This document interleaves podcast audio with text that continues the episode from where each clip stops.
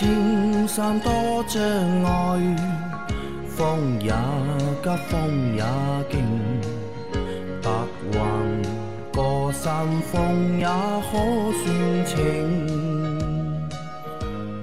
莫说水中多变幻，让车修车乐趣多，开车用车没烦恼。大家好，欢迎收听老秦汽修杂谈，我是老秦。大家好，我是老秦的小峰杨磊。大家好，我是阿 Q。好，今天的节目接着昨天继续。第一个问题，三位老师好，我是山东的听众啊，很喜欢你们的节目。我想问一个问题，我刚买了一辆长城的哈弗 M6 Plus，刚跑了三百公里，我发现空档的情况下踩一脚油门。快速松开，转速表下降的很慢，是什么原因？是不是因为新车发动机齿轮各方面间隙比较小，所以有阻力？谢谢老师回答，祝节目越办越好。补充一个问题，还是哈弗的 M 六 Plus 一点五 T 的发动机，以后保养用什么机油比较合适？两个问题啊，转速上去下来很慢啊，这个不是问题啊，所有的量产车都基本上不会很快的。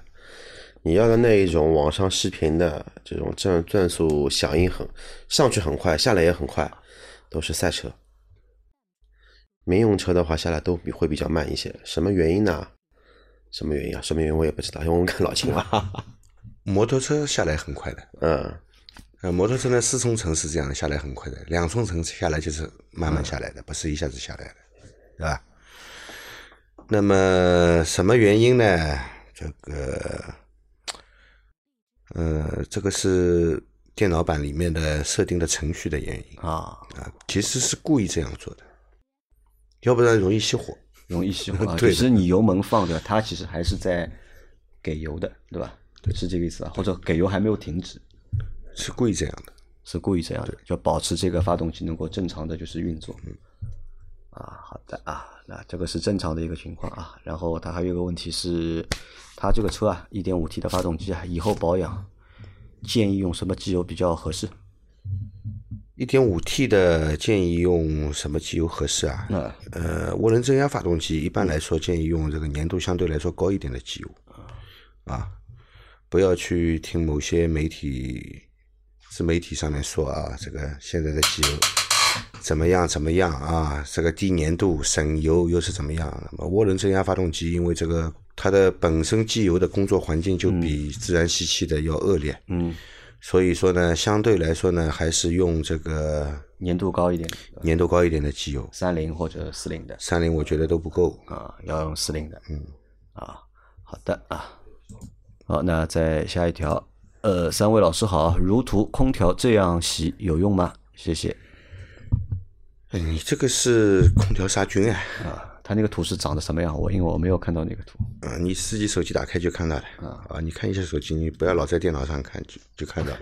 啊，所以有的图片呢，你电脑上看不到，你手机上打开看一下，好吧？这个是空调杀菌，好吧？不是不是清洗，不是蒸发箱清洗。再下一条，三位老师好，我的车是铃木维特拉 1.4T 四驱的车，快五年了，行驶4.5万公里，平时开车偶尔暴力点开。一直用的嘉实多极护五 W 三零，想问一下，这个车用美加壳哪个型号好？帮忙推荐一下，别的品牌也行，谢谢。祝节目越做越好。一直用嘉实多的五 W 三零是吧？嗯，我觉得美加桥里面，我最不喜欢用的就是嘉实多，对吧？那么你说别的品牌也行的话，那我们商城里面芬克机油，芬克机油非常不错，你可以试用一下。啊，你可以在那个壳牌、美孚、芬克三个里面，对吧？嗯，可以随便选，对吧？对。但老秦不喜欢嘉实多啊，所以就不推荐你用嘉实多啊。啊，他这个粘度啊，三零还是五零啊？还是四零？你觉得？呃，我觉得五 W 四零的，他喜欢暴力，对吧？嗯，我我我觉得你可以，我也喜欢暴力开的话，用五 W 四零的，提升一下这个机油的粘度啊。对，好。再往下走，打磨进气风箱盒是哔哩哔哩一个汽车博主测试领克零三加百米加速度和车了和轮胎上马力计时发现无法达到厂家宣传的数据啊。去四 S 店寻求解决方案时，四 S 店给更换了进气封箱子盖后，确实提升确实提升百米加速和轮上马力，但还是无法达到厂家宣传的数据啊。经过观察发现，风箱和盖接风接近气软管间有凹起毛边，把毛边打磨平整后再测试。最终达到了就是厂家宣传的数据啊，这个就和我们上就上次我们说的那个打磨那个进气，有有一个听有一个听众不是问嘛，为什么厂家不去做这一个东西，要打磨进气道啊？啊，他这个故事对吧，也蛮有意思的。这个小伙伴我觉得这个 UP 主对吧，蛮有意思的，买个车回来一定要试一下，嗯试到厂家说的这个数据。但我想，我在想啊，这个每台车我们拿回来啊，嗯，不管是实测还是上马力机，都能够跑出它那个说明书上的数据吗？呃，看品牌，看品牌啊。像现在的话呢，宝马、大众、奥迪，然后标的，比如说像宝马的那个三二五吧，它标的一百八十四马力嘛，嗯，像它的标的这么一些数据的话呢，标的都是轮上的实际马力，嗯，但是的话呢，也有一些很多品牌，它标的都是一些理论值。像通用的系列，包括凯迪拉克，包括别克，包括基本上所有的国产车，然后基本上都是以那个机头数据为主，就是以发动机的发动机的数据为，对，以实验室的数据为准。但是好像因为这个 UP 主我也关注了嘛，好像之前有测过一个奇瑞的一个星途吧，这个车的发动机的数据拉出来的话呢，是超过它原厂的一个数值，超过的，对吧？嗯。啊，这个我觉得也蛮有意思的啊，就是硬要去跑一下，跑出这个数据，跑不出的话，要让厂家解决问题的。那他说的这个问题呢，后来就是又换了一个进气盒，又不一样了。嗯。然后虽然有提升，还是没达到这个马力数据啊，对吧？然后再进行打磨，那么说明什么呢？加工有问题，对吧？原厂啊生产的这个进气盒加工太粗糙了啊。对吧？只能说明这一点啊，或者呢，还有一个可能是什么呢？就是原厂送去测试的那台车 是打磨过的，都打磨好的，是一个最佳的一个状态，对吧？所以测出来的数据是非常好的。但是量产之后呢，哎，这些地方就有问题了，或者是没有原厂那台车那么好。啊，再往下走啊。秦师傅、杨老板、阿 Q 好，咨询一下，发动机舱清洗有必要定期做吗？一般多久做一次？有什么龙卷风清洗发动机舱不敢洗啊？怕洗出问题，比如短路啥的。另外，每天早上车子从侧方车位向右前方挪出，略带刹车，总会听见细小的刹车声，是不是正常？刹车踩的太少的原因，对吧？长期这样会不会有不良影响？谢谢。两个问题啊，一个问题是关于发动机舱，呃，有没有必要定期清洗？我觉得发动机舱是不是有必要定期清洗？我觉得没必要，没必要啊，对吧？那么当然有那么一些比较少数的车主啊，对这个发动机舱也是要照顾的很好的啊，啊，甚至于发动机舱要跟那个驾驾驶室一样干净，对吧？也有的。老倪对吧？老倪眼皮在跳，但是但是少，但是少，但是少啊！有这样极致要求的人毕竟少，没有必要对吧？因为你想发动机舱，你能洗什么呢？对吧？你最多洗掉点灰。那么什么时候需要清洗发动机舱里面啊？除非就是什么呢？发动机漏油，嗯，变速箱漏油啊，这些油迹甩的到处都是的时候，那的确要清洗啊。为什么呢？因为这些油如果是在那个管，呃，是在那个线路上面啊。它对线路的那个绝缘层是会会有破坏的，啊，有可能会引起这个绝缘层老化，引起这个腐蚀啊什么，啊，引起这个电器上面的一些短路啊这些现象啊，这个是要清洗的，好吧？呃，这个时候需要清洗。那么平常情况下有点灰嘛，就有点灰吧，还还能怎么样的？关于机舱清洗啊，可以上一些视频网站搜索一个关键词叫泰国机舱净化，你搜完之后，你看看别人是洗到怎么样的程度。你如果说洗不到这样子，那你也就别洗了。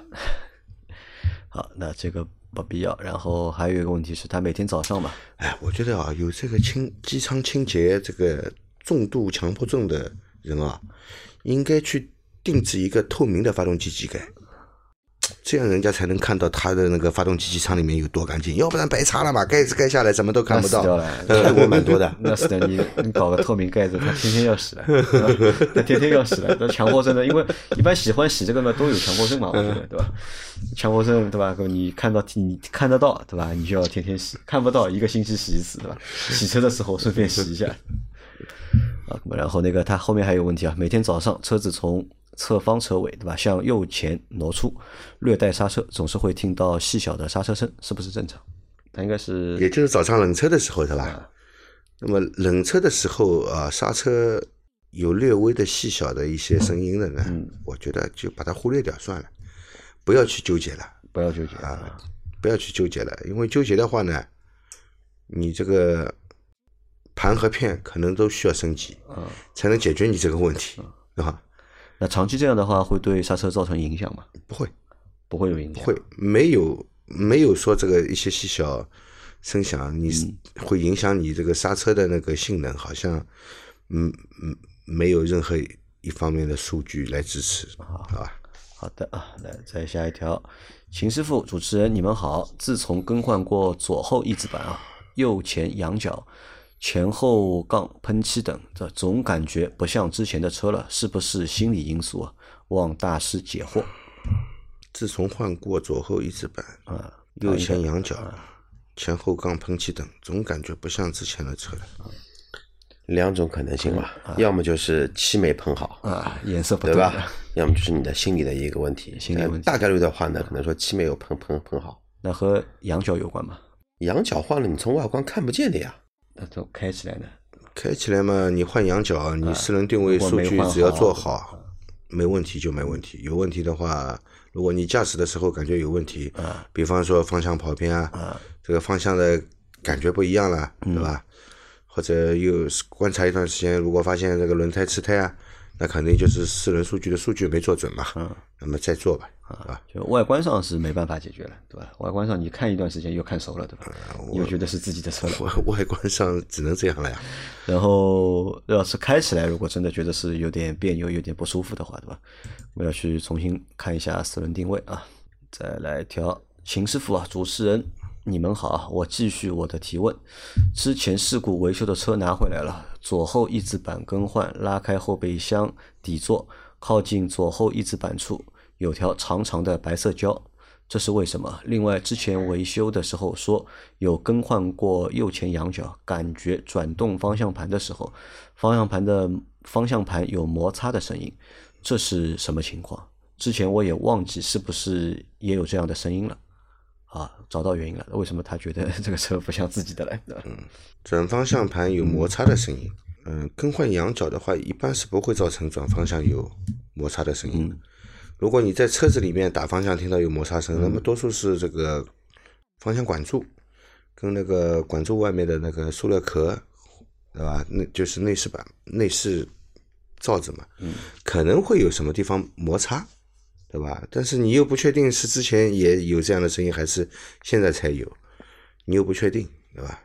哦，它是更换左后翼子板要死了，这个属于大大大工程了。白色的胶的话呢，应该是什么呢？应该是因为这个翼子板的话，等于说要从车身上面切割下来嘛，切割好之后焊完之后打磨打平之后，会要在焊接的缝这边会打一个胶。打胶呢是为了防腐用的，对，这个叫钣金胶，对，钣金胶啊，说明这个修修理厂，呃，这个四 S 店在给你修的时候没有省工序，负责的，对吧？啊，钣金胶也给你打了啊。好，那嗯，继续开吧，对吧？然后再来一条啊。直营中直营的中石化有易捷便利店，加盟店好像都没有啊。那这个应该是上个星期有人问嘛？嗯，怎么来区分辨直营的和加盟的？对，啊，好像的确是这样，对吧？嗯，好像有的有的就是加油站是有这个易捷的便利店的，对的。啊有的没有，真的是没有啊，没有那就是加盟店了啊，有可能啊。来，再来一条，三位大咖，我的车底盘低。一直跑工地，有时候积水，多深算安全啊？是最小距离间隙，最小离地间隙，还是排气管高度，还是进气口？车头上下两个网，哪个是进气口？二零二零福克斯。好的，那个车辆这个涉水问题啊，不是取决于排气管有多高，嗯，是取决于进气口有多高，嗯，好吧，那个水一旦没过进气口，进气口吸入水以后，发动机就损坏了，嗯，好吧，排气管泡在水里没事，啊，好吧，因为它排气是有压力的，啊，排气是有压力的。那么有的人说这个排气管在水里面，嗯，开过去不要紧，一旦熄火了以后，排气管回水进去以后，车子就要坏掉了，胡说八道，水会被吹出来的啊，排气管有水就坏掉了，排气管里面本身就有水，知道吧？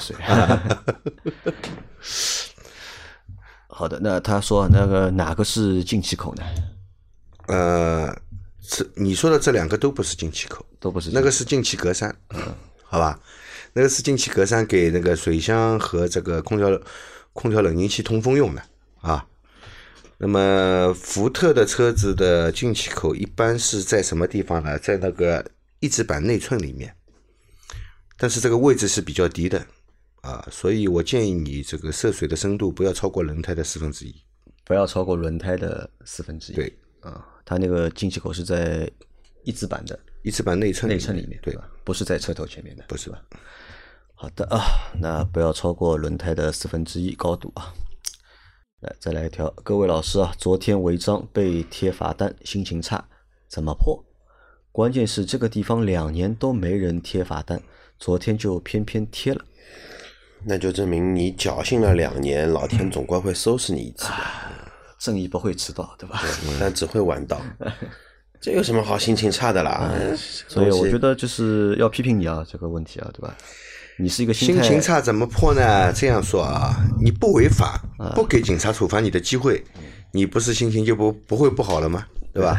那又想违法，又想逃避处罚，这个心态本身不好。然后处罚了你之后，你心态还不好啊，心态更不好，对吧？对，这个不要这样，就是我们不推荐这样的一个心态啊，对吧？因为被罚了嘛，肯定是不开心的嘛，要被罚钱或者被扣分，但是要想一想为什么罚你，对吧？罚你总有原因的。如果你是莫名其妙，对吧？你说我正常的一个情况下被罚了，对吧？那这个心情不好，能够理解的。我五月七号的时候碰到一个情况，那个心情还不算很差。什么情况呢？上海的巨鹿路上面，以前的话呢是晚上七点以后可以停车嘛，有一排的停车位，上面画了格子的。那天我停在格子上面，哎，没人来收钱，那我也没当回事情，觉得哎。今天可能人家比较忙，走了到时候走的时候再付钱嘛，道理不是一样的嘛，对吧？对。然后我去那边吃完那个茶餐厅，吃完之后出去，哎，怎么这么多警车在那里啊？然后我后来一想，不对，这边不是可以贴单子吧？然后等到我跑过去一看，呀，单子贴单子已经贴好了。那时候心心里面就在想，我操，那那那咋办呢？就当今天吃顿饭，本身吃个三百块钱嘛，就当吃个四百块钱嘛，对吧？那就可以了嘛。然后的话呢，还好。之后的话呢，我就一直在我的 app 上面在等这张单子。因为上海的话，现在是逾期十五天，不是要付付滞纳金嘛？我就一直等，等了现在已经过了一个月了，但单子还没跳出来，还没等到，还没等到，可能那张单子被取消掉了，有可能性，因为地上线还在。那像这种情，像这种情况的话呢，如果被罚了，心情差，情有可原。嗯，这个本身就会停。地上有线的话，你是可以去申诉的，你知道吧？我也没管嘛，就当吃饭吃掉五百块钱嘛。你既然这里取消临时停车位了，对吧？那么你应该把这个线也去掉。你这个线画的，你就是让人家停嘛，对吧？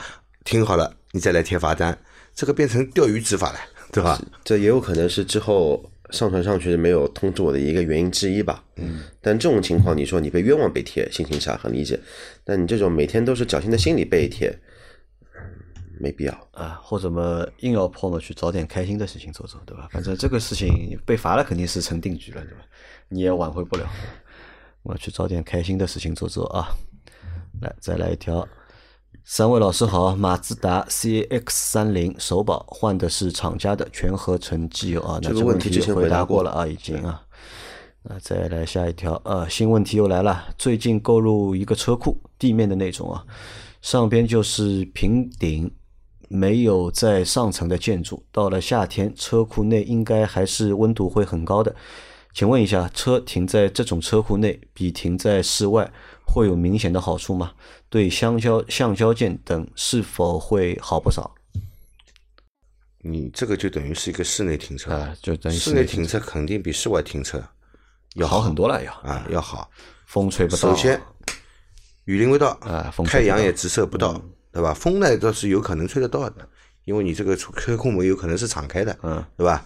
但是你直射的太阳没有了，嗯，对吧？鸟屎也没有了，嗯，对吧？雨也淋不到了，那么对车漆对这个暴露在外面的橡胶件肯定是。只有好处，没有坏处的，对吧？这是肯定的。如果这个车库啊，如果有一个通风的话，有一个通通风通风口口的话呢，那么温度也比较低。夏天你进车进到车内呢，车子里面也不会很烫，对吧？对内饰也好。而且这个我觉得蛮好的，对吧？蛮高级的，地上的停车库，对吧？人家这地上最多有个车位，对吧？对的，你地上有个停车库，对吧？好事情啊，高档小区吧？高档小区啊，不知道这个我不知道。购入的嘛，它是。啊，购入的啊。啊，别墅的一般性就是车库在上面的，有种这种联排的别墅啊，或者是独栋的别墅，那是自己家里的车库呀，啊，对吧？那是自己家里的车库，如果有有有那种单独的啊，这个购买的车库，这个小区应该是个高档小区，高档小区啊。那今天的节目就先到这里啊！大家有任何关于养车、用车、修车的问题，可以留言在我们节目最新一期的下方，我们会在下周的节目里面一一给大家解答。我们明天再见，拜拜，拜拜，拜拜。